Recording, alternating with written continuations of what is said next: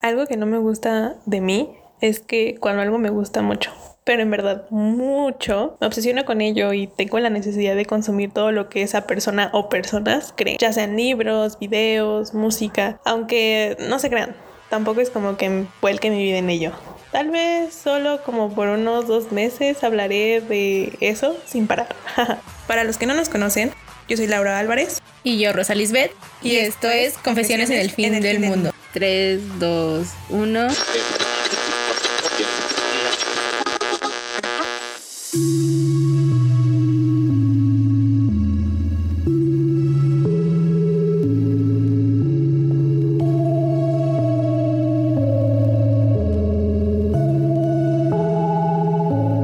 Hola, ¿cómo están sobrevivientes?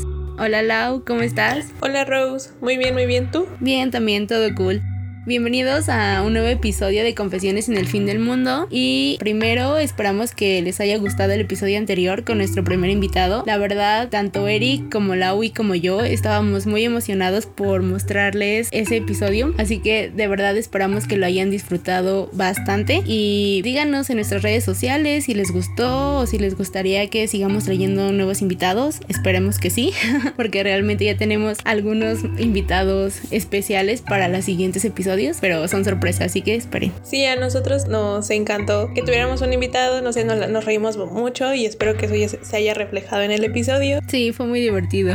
y eso, que, que les guste, lo, principal es que les guste. Y bueno, como ya les dijo Rose, pues estamos planeando en tener otros invitados en los próximos episodios. Y bueno, para el tema de hoy, vamos a continuar un poco con lo que veníamos manejando el episodio pasado. Vamos a hablar ahora sobre los fans y el lado oscuro de los fandom, si lo quieren poner de esa forma. Personalmente, este es un tema del cual yo quería hablarles, principalmente pues porque desde los fandom en los que pues yo me muevo, he podido ser testigo de comportamientos que no considero apropiados en un fan. Y con esto me refiero a que en ocasiones hay fans que dejan de ver el ser parte de un fandom como un hobby y poco a poco se empieza a convertir en una obsesión para ellos. O sea, no sé, por ejemplo, si eres fan de Harry Potter y pasaste de leer todos los libros, de ver las películas y de disfrutar la saga, a de plano, por ejemplo, ya no hablar con otra persona que no esté relacionada con el mundo Potterhead o que incluso ya no te relaciones con personas a los que no les gusta la saga, pues como que ahí hay un problema. Oye, oye, oye, oye, ¿qué estás tratando de decirme? De mí no vas a estar hablando. no, o sea, bueno, pero es que tú aún no llegas a ese nivel, así que todo cool contigo, Robs. Bueno, de momento.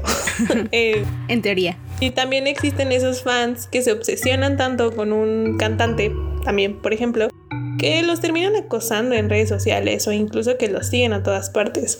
Mm, no sé, Rose, ¿qué opinas de esto? ¿También lo has hecho? Este, Obviamente no. ¿Cómo voy a estar stalkeando a Justin en redes sociales? claro que no. Como habíamos mencionado en el episodio anterior, y bueno, como yo les había dicho al final, no está mal ser fan de algo. Finalmente, todos lo somos de alguna u otra manera, pero creo que sí existen ciertos límites que no debemos cruzar, porque entonces algo tan inocente como admirar a, no sé, un libro o un artista puede convertirse en algo súper creepy. Y bueno, está en el sentido de que a veces como fan podemos interesarnos en conocer información personal de cierto actor o cantante y cruzamos la línea entre lo profesional y la vida privada de aquellos que admiramos. Y, o sea, mira que yo igual lo he hecho, Cuff Cuff Taylor Swift. Sin embargo, bueno, creo que todos en algún o sea, todos en algún punto lo hemos hecho, sobre todo cuando estamos iniciando dentro de, ese fandom o dentro del mundo del artista que ahora nos gusta o de los libros o la música en general. Y pues sí, o sea, lo hemos hecho, pero creo que es el llegar al nivel de, de seguirlo a su casa o conseguir un número de teléfono o no sé, hacer algo así súper acosador. Mm, no sé, con excepción de, de Shastem, creo que siempre he tratado de separar la vida personal de, del idol del contenido que consumo sobre él mismo porque pues de alguna u otra manera hay que ponernos en los zapatos de, de la otra persona y entender que ellos también son personas y que realmente el ser acosado 24/7 por alguien que no conoces y que realmente está obsesionado con tu vida pues sí es algo muy horrible en el sentido de que puede llegar a crearle problemas y traumas psicológicos. Sí, exactamente, o sea, creo que en eso estamos de acuerdo. Eh, al final son personas igual que nosotros y también merecen que se respete su privacidad. Realmente podría dar muchos ejemplos de fans, principalmente de grupos de K-pop, que han terminado acosando a sus ídolos al punto en el que hasta invaden a sus hogares o, como ya habías mencionado, les provocan ansiedad o a, lo mejor alguna enfermedad mental. Y pues no está cool, amigos, no está cool. Ahorita que mencionas al K-pop, me acordé que hace poco me contaron del caso de una chica que era famosa en Corea y que su fandom no aceptaba o no veía bien que saliera con alguien, o sea, que tuviera una pareja y todo eso. Y entonces esta chica escondía a su pareja. Y cuando se enteraron los fans que ella estaba saliendo con alguien, llegaron a, a tal extremo de invadir su casa y atacarla. Y pues por lo que me dijeron, al final esta chica quedó ciega y pues no sé, se me hace algo muy terrible. No sé muy bien quién sea, pero realmente este tipo de acciones son las que yo creo súper extremas y muy fuera de sentido, sobre todo porque si, eras fan de esa persona, no eres nadie para prohibirle que salga con ciertas personas o, o que haga o no haga diferentes acciones. Hay un límite entre tú como admirador y la otra persona a la que estás admirando. Sí, desgraciadamente, bueno, como ya les he mencionado en episodios anteriores, soy K-Popper, entonces me ha ha tocado ver y saber de, muchos de ese tipo de casos y tal vez no así de extremos de atacarla y, dejarla ciega, por ejemplo, pero sí en donde... Está muy fuerte eso, ¿eh? Sí, está, está muy enfermo, o sea, pero sí me ha tocado ver que hay fans en donde acosan o exigen a sus ídolos que hagan o no hagan algo y pues allá es más normal de lo que aquí, ¿no? De hecho se les conoce como Cezanne y pues son estas fans obsesivas que siguen a los cantantes hasta sus casas o que les toman fotos cuando no sé, no están trabajando y están con su familia, que incluso pagan por conseguir sus números de teléfono para llamarles y preguntarles cómo están. Hay un chico que me gusta mucho que es parte de un grupo que se llama God7, él se llama Jongjae y ha habido ocasiones en donde por ejemplo él está en un live en, en Instagram y les llegan llamadas de estas chicas para preguntarles cómo están y cosas así. Entonces es muy... el, chico ya ha hecho un montón de posts en Instagram pidiéndole a estas personas que por favor ya dejen de molestarlo porque realmente no es como un crimen en Corea esto, entonces no, no han podido tomar como acciones legales contra ellos porque no, eso no, no, es, no es un delito. Qué feo, ¿no? y sí, pero bueno, a mí me parece que está bien que él en sus lives confronte a este tipo de fans y que realmente las otras personas que también están ahí observando el live se entiendan, ¿no? Que están invadiendo su privacidad a tal grado de que no se tienen que cambiar de número muchas veces o no pueden, no sé, no pueden estar en una misma dirección. No pueden tener una vida normal. Ajá, exactamente. Hacer acciones, actividades tan cotidianas como a lo mejor ir a la tienda porque saben que va a haber alguien que las va a estar siguiendo. Recientemente hubo un caso de un grupo que se llama NCT donde ellos estaban regresando como de una comida. Eh, habían, no, creo que habían ido a beber, una cosa así. Eh, y estaban llegando a su casa y afuera del departamento del edificio donde viven estaban estas fans esperándolos para tomarles fotos y es como de, ¿what? o sea, amiga, eso tiempo libre, no, no, por favor. Y yo la verdad sigo sin poder entender qué lleva a una persona a actuar de esta manera. Me impacta mucho que se comporten de esa forma porque pues se supone que esta persona te gusta ¿no? La admira. Pero principalmente pues yo creo que admira su trabajo. Porque acosarlos hasta ese punto en donde hasta tienen miedo. O sea, de que ya están hartos de ti, de que puedas entrar a su casa a lo mejor a invadir su privacidad. Y creo Sí, sí, sí. Y es que entiendo, entiendo, ajá, entiendo la parte en la que pues las fans se emocionan, ¿no? Al ver a, a su artista, no sé, en la calle o en una tienda o haciendo como su vida normal. Y hasta cierto punto creo que sí es normal que las personas se acerquen y les pidan una foto, un autógrafo o algo algo así, porque de cierta manera los, famosos se dedican a eso, ¿no? Como a atender al público. Pero creo que ya llega a un extremo que pues no debería cruzarse al momento de que de verdad tú estás siguiendo al artista para, no sé, encontrártelo casualmente o fingir, ¿no? Que no, estabas o ni siquiera fingir, o sea, hasta ser tan descarado que realmente le esperas ahí en la puerta de su casa para que te tome una foto contigo o para que te hable o algo así, pero realmente ni siquiera lo tratas como una persona, como que eso ya es algo súper extremo y que... Sí, ya es muy pues, extremo. Ajá, como que muy invasivo también. Y no sé, yo pienso tal vez en los paparazzis, que son estas personas que realmente se dedican a perseguir al artista 24/7 en donde están y todo. Me acuerdo mucho que cuando esta Taylor Swift vivía en Nueva York, ella literal tenía que, que salir... la... Salía en la maleta, ¿no? Ajá, salía en la maleta o salía por atrás y, o sea, haciendo un montón de cosas para que no la acosaran este tipo de personas que son los paparazzis o los fotógrafos en realidad. O sea, imagínate tener que cargar con el peso de los paparazzis uno y luego también estar evadiendo fans. Sí, sí, eso, eso, es algo muy estresante y desgastante, tanto física como mentalmente. Y, o sea, tantito como contexto para los que no hayan entendido la referencia de la maleta de Taylor Swift, hubo un periodo en su carrera en donde ella de plano estaba como todos los días hablaban de ella en los medios y demás. Y fue cuando se desapareció, ¿no? Antes de que sacara Reputation. Antes de lo de Kim Kardashian. Ajá, antes de lo de Kim Kardashian. Y no, fue después, ah, fue en ese periodo, o sea, fue como... Según yo pasó lo de Kim Kardashian. Mm, creo que sí, porque, ajá, sí creo que sí fue después de lo de Kim Kardashian y Kanye West. Y realmente ella ya no quería hablar de eso y pues sí se desapareció literalmente un año de, del ojo público. Sino como que haya hecho blip, sino solo desapareció, solo dejó de ser fotografiada. Pero realmente hacía un montón de cosas para que no la encontraran, a tal grado de meterse una maleta para poder salir de su propia casa. Ajá. Siento que es súper invasivo y es algo, o sea, no sé, yo lo pienso como mortal, que no es celebridad, que si en algún punto eso me llegara a pasar, me, me llegaría a dar un montón de ansiedad el tener que esconderme para poder hacer mi vida normal. Y, y siento que hay muchas personas que no llegan a entender o a calcular esos límites que están cruzando. E, exactamente.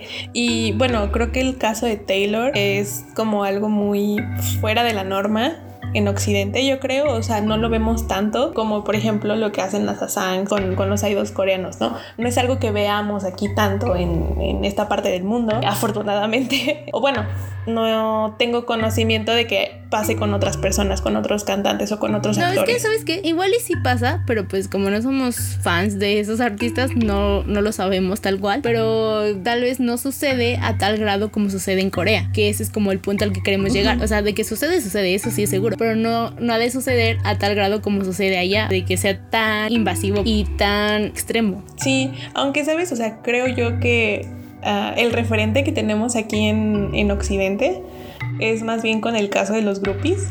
Eh, de las groupies, Ajá. que eran, eh, bueno, para mí al menos es como un ejemplo de este fanatismo en donde te lleva a dejarlo todo y no sé, eso de perseguir a tu cantante favorito o a tu banda favorita por todas las ciudades a donde vayan de gira o por los estados a donde vayan a presentarse.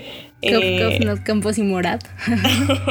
Lol, creo que eso sería como el único referente que yo encuentro en este momento de fans que sean así. Pero, pero bueno, no, no sé. O... Sí, quizá, quizá aquí en Occidente sí es más como el caso de los groupies. Sobre todo por, por esa parte, ¿no? De que los están persiguiendo. Pero pues de alguna u otra manera, los artistas o las bandas, porque creo que los groupies solo sucedía en la parte musical. Y nosotros estamos hablando como en general. Pero sí, a ellas sí obtenían ese, esa aceptación, ¿no? De las bandas o de los cantantes, ¿no? Que generalmente... Sí, era, era más fácil que... Porque al final terminaban, muchos de ellos se involucraban sexualmente o tenían relaciones sexoafectivas con, con estas chicas que los perseguían o que los seguían por, por la gira, sí, ¿no? exactamente. De alguna u otra manera sí es como el referente más cercano aquí en Occidente, pero sí tiende a ser un poco distinto, ¿no? A la situación que estamos hablando. Y bueno, creo que ahora es lo más cercano a ser groupie, sería como ser groupie por internet, porque de alguna u otra forma las redes sociales nos han permitido estar como a un clic de distancia de todos los que admiramos. Y sí, hasta cierto punto es muy padre llegar a, a, a tener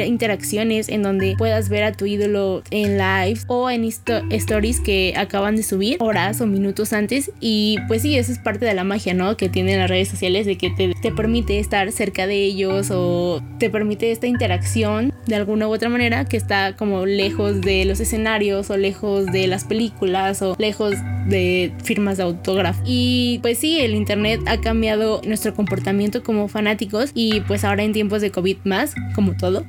Sobre todo porque muchas veces es, ese gusto termina convertido en, en fan arts o en edits o videos o fotos. O sea, el tener el internet incrementa tal vez nuestras habilidades artísticas y pues desarrollamos, ¿no? Todas estas habilidades y las explotamos en algo que nos gusta y que podemos compartir con nuestros fandoms. Pero esto no es malo, pero, pero, pero sí llega a veces a puntos en el que se va más allá, ¿no? En lo que se exagera, como los ejemplos que decíamos antes, ¿no? Eso de estar estoqueándolo todo el tiempo, de conseguir su número y estarle marcando, eso ya está cruzando la línea de, de lo que se debería hacer, o bueno, es lo que yo considero. Quizá mi experiencia fangirl en mi adolescencia hubiera sido completamente diferente si no hubiera reprimido mis gustos hacia ciertos artistas y ciertas series que me gustaban. Y bueno, ahora hago referencias en mi vida con escenas específicas de libros, series y películas 24/7. Solo que a veces o casi siempre la gente no suele entenderme. si tú al igual que nosotras, tienes una confesión que hacer, no dudes en enviárnosla a arroba podconfesiones. Síguenos para más contenido fan.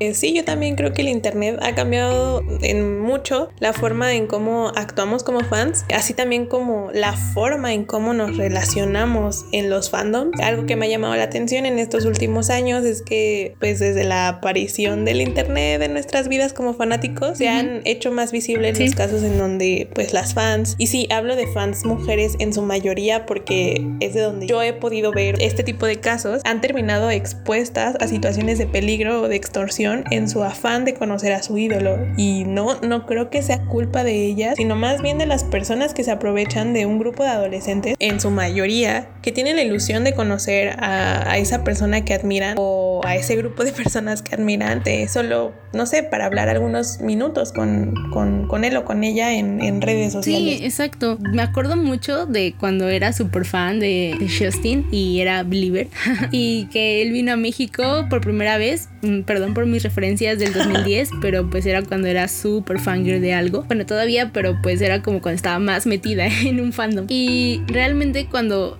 Justin vino a México, muchas morritas querían ir a su concierto, incluyéndome, y conocerlo en persona, a tal grado de intentar vender su virginidad en redes sociales. Yo no hacía eso, pero había muchas, muchas morritas que intentaron hacer eso porque los boletos estaban muy caros y se les hizo una manera muy sencilla de conseguir dinero para poder conocer a su ídolo vendiendo su virginidad en redes sociales o vendiendo un riñón o vendiendo algún otro órgano, ¿no? Y de hecho me acuerdo que hubo un capítulo de La Rosa de Guadalupe y todo. y sí existió gente que sí estaba comprando la virginidad de estas niñas. Y a lo que quiero llegar es que a veces puede ser súper peligroso el tener tanto fanatismo a algo o idolatrar ciegamente a una persona tal grado de, hacer todo, todo por, por, la otra persona que si somos sinceros ni siquiera nos conoce. O sea, sí pueden decir como de que nos agradecen todo el apoyo que tenemos y todo eso, pero no nos conocen. Entonces se está llevando a límites en los que pues nos están lastimando o puede llegar a lastimarnos a nosotros por el hecho de, de conseguir conocerlo o de estar con él cinco minutos en backstage o en un meet and greet o, o algo así. Y ahora como señora adulta responsable según que soy. La Realmente me preocupa. Literal. Exacto. la tía rosa. Realmente me preocupa esto, o sea, de que exista gente que intente pasarse por como una celebridad o que intente pasarse por alguien que conoce a la celebridad y que quiera aprovecharse de ti solo porque estás en tus cinco minutos de inocencia, por decirlo de alguna manera, porque quieres conocer a tu artista y porque realmente te estás dejando llevar o algo así. Y a mí sí me preocupa, ¿no? Porque realmente existen muchas personas o muchos niños en el internet, muchos adolescentes, ya dije, voy a sonar como señora, pero realmente el acceso al internet no está tan bien modulado o regulado y muchos papás pues solo lo dejan así y muchos niños por creer esto pueden terminar, en, no sé, en trata de niñas y de niños, en un secuestro, en un chantaje, en una estafa. Y, y realmente sí es muy preocupante porque algo que te gusta y que disfrutas mucho se puede convertir también en algo que cambie tu vida para siempre, pero de una forma muy negativa. Sí, sí, sí, sí, con, por dos a todo lo que dijiste, concuerdo mucho contigo, porque pues entiendo que como fans eh, en muchas ocasiones pues estamos súper ilusionados con conocer o con, no sé, estar como más en contacto con esto, esta persona o esta serie o lo que sea que admires, que en ocasiones cuando te dejas llevar por tu fanatismo, pues hay gente que se aprovecha de esta situación porque desafortunadamente no todos son buenas personas en este mundo y pues nos va a tocar a nosotros cuidarnos, ser más cautelosos con la información que damos, así como también estar al pendiente de ver con quién nos relacionamos como fans. Y como ya mencionaba Rosa, nuestra experiencia sí puede cambiar mucho. A lo mejor de ser algo que te llenaba de ilusión, que te alegraba, que te daba hasta felicidad, a pasar a ser la peor experiencia de tu vida, en, poniéndolo como en los peores términos, en las peores circunstancias, el, ser fan, ¿no? Y creo que eh, no está de más que nosotros, que pues igual voy a sonar ya bien señora como, como Rosa, que pues ya es... Ya súper adulta. Que, a lo mejor ya superamos un poco esa etapa de fanatismo intenso em, y que somos un poco más conscientes. Rosa. ah, sí, sí, señoras, ¿no? y que podamos ver a lo mejor comportamientos que no están tan bien o que nos parecen sospechosos. También que podamos auxiliar a aquellos que veamos que están en esas situaciones de peligro o de vulnerabilidad. Y aquí voy a dar un ejemplo. De nuevo voy a recorrer a la comunidad de las K-Poppers. De verdad no quiero hacerlas parecer como que todas son, o sea, que no se fijan o, que tengan una mala impresión de ellas. Realmente no, pero siento que... Mm, en los últimos años el fandom de las K-Poppers pues es muy variado, pero hemos visto que hay muchos adolescentes en ellos. Y yo me encontré con una serie de, TikToks en donde una chica, se los posteo después en, en las redes sociales para que vean y entiendan a lo que me refiero y porque realmente a mí me preocupó esta situación. y es porque, pues, digamos que todo lo que se maneja, tanto en los K-dramas como con los idols de K-pop, la imagen que dan estos chicos son una, una imagen muy idealizada de los hombres, de cómo es que uno esperaría que se comporte. Ya saben, el amor romántico, ¿no? Entonces me ha tocado ver a muchas chicas que están como de, ay, yo quiero un coreano, quiero salir con un chico coreano, porque de seguro ellos son súper caballerosos y se comportan como pasa en los dramas, ¿no? Y entonces esta chica se encontró con varias publicaciones de, de algunas chicas que se dieron cuenta que en Corea hay ciertos grupos en internet, foros, en donde se pasan fotos de chicas latinoamericanas, o sea, se pasan nudes de chicas latinoamericanas que muchos coreanos sacan de estar ligando con ellas por aplicaciones. Ajá, o sea, yo entiendo que dices como, bueno, ¿cómo es que una chica, porque muchas de ellas, o en la mayoría de los casos, van de niñas desde 13 años hasta los 17, algunas ya son mayores de edad, que igual eso no, o sea, no, no justifica, ¿no? Que, que, se pasen este tipo de fotos los, los hombres coreanos, eh, pero me refiero a que hablan con ellas porque saben que ellas tienen esta ilusión de conocer o de entablar alguna relación con un coreano que viene de, de su fanatismo por, por cierto grupo, por cierto actor coreano. Y ahí es donde a mí realmente me impactó porque es como de, wow, ¿cuántos casos? Porque han sido muchos casos en donde de, de verdad esto ya entra en pornografía infantil, cual es muy preocupante y en ocasiones ellas no se dan cuenta porque en otros videos igual ella habla como de que ha intentado hacer ver que este problema existe y que los hombres siguen siendo hombres. o sea, menar trash aquí y en China, aquí y en Corea, donde sea. Y que no por el hecho de que sean fans y que a lo mejor sus ídolos no se, eh, sean como caballerosos o no, no sé, no se comporten como basura, no quiere decir que los otros se van a comportar de la misma forma. Igual los, los idols dan una imagen que está muy controlada por las empresas, ¿no? Y a lo mejor no se comportan bien. No estoy diciendo que al final sean basura, no. Simplemente estoy diciendo que no siempre vemos o no conocemos realmente a la persona que está a la que admiramos. A lo mejor admiramos su trabajo, la dedicación que le pone, pero realmente no la conocemos. Y entonces, ah, no sé, hay que tener como mucho cuidado con esas cosas. Y a mí me pareció como muy importante la labor de esta chica de compartir y de exponer este tipo de casos para informar al resto de la comunidad K-Popper latinoamericana principalmente de que están pasando estas cosas y que deben de cuidarse y de que deben de estar muy al pendientes de lo que comparten y de, y de que también pueden caer en este tipo de cosas y que si nosotros vemos comportamientos de este tipo o chicas por, o chicos incluso que están como en estas situaciones de vulnerabilidad como ya les había comentado pues hagamos algo no para decirle como oye amigo fíjate de hablar con ellos tratar de que creen conciencia de que están en peligro no Entonces Rose, ya te conté que la otra vez alguien por Instagram nos confesó que lo más loco que hizo como fan fue ir a esperar a alguien al aeropuerto durante cuatro horas para después irle a estar a su hotel. ¿En serio? Creo que hasta eso no es algo tan peligroso. Me refiero a que hay fanfics enteros dedicados a ese tipo de situaciones o que son como sus mucamas o trabajan en su hotel y así se conoce. Creo que hasta eso es algo medio ah, normal. No creo, bueno, yo nunca me encontré con un fanfic de eso, pero, ¿Ah, no? bueno. ¿En serio? Ah, este, eh, creo que, bueno, yo supongo que no es tan tóxico. Oh, confiar en tu palabra, Rosa. Está bien, también de la chica que nos mandó la confesión. Gracias por Gracias. Y esto es Confesiones en el fin del mundo. Sí, sí, sí. Y aunque tú y yo tuvimos la suerte de no pasar por algo tan terrible como lo que acabas de contar, es verdad que dentro de los fandoms occidentales también suceda esto y no exime de que existan personas que quieran chantajear o que quieran obtener algo a cambio de, de todas estas personas que también son fans y hasta cierto punto son un poco más inocentes o son más crédulos. Y quizás sea también porque tú y yo ya somos hasta cierto punto un poco más adultas o más grandes.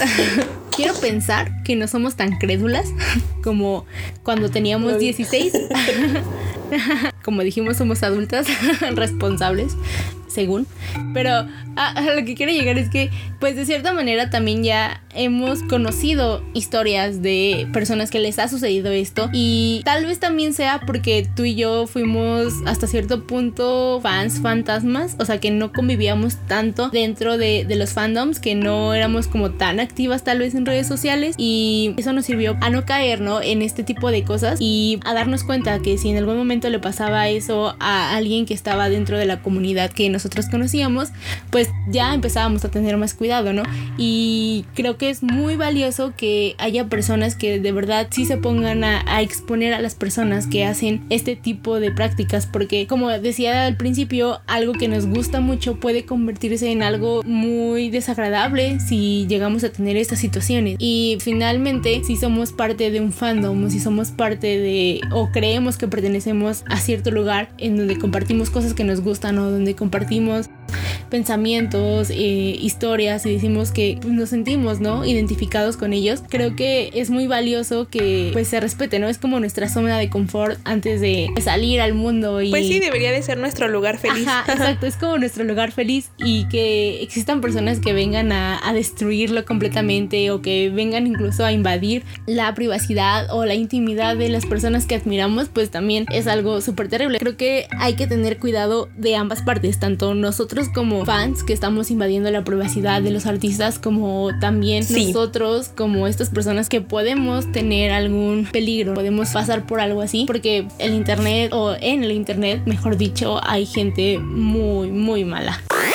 Como recordarán de episodios anteriores, soy K-Popper. Y he de confesar que ha habido temporadas en las que me obsesiono mucho con un grupo que hasta sueño con ellos. Realmente siento que es algo muy lindo. Yo soy Laura Álvarez y esto es Confesiones en el fin del mundo. Bueno, creo que esto ha sido todo por hoy. Eh, ha sido un episodio un poco corto a mi parecer, pero también creo que es un episodio tal vez de nosotras señoras tratando de advertirle a la gente, a los fans en general, que se cuide porque puede haber muchos peligros afuera.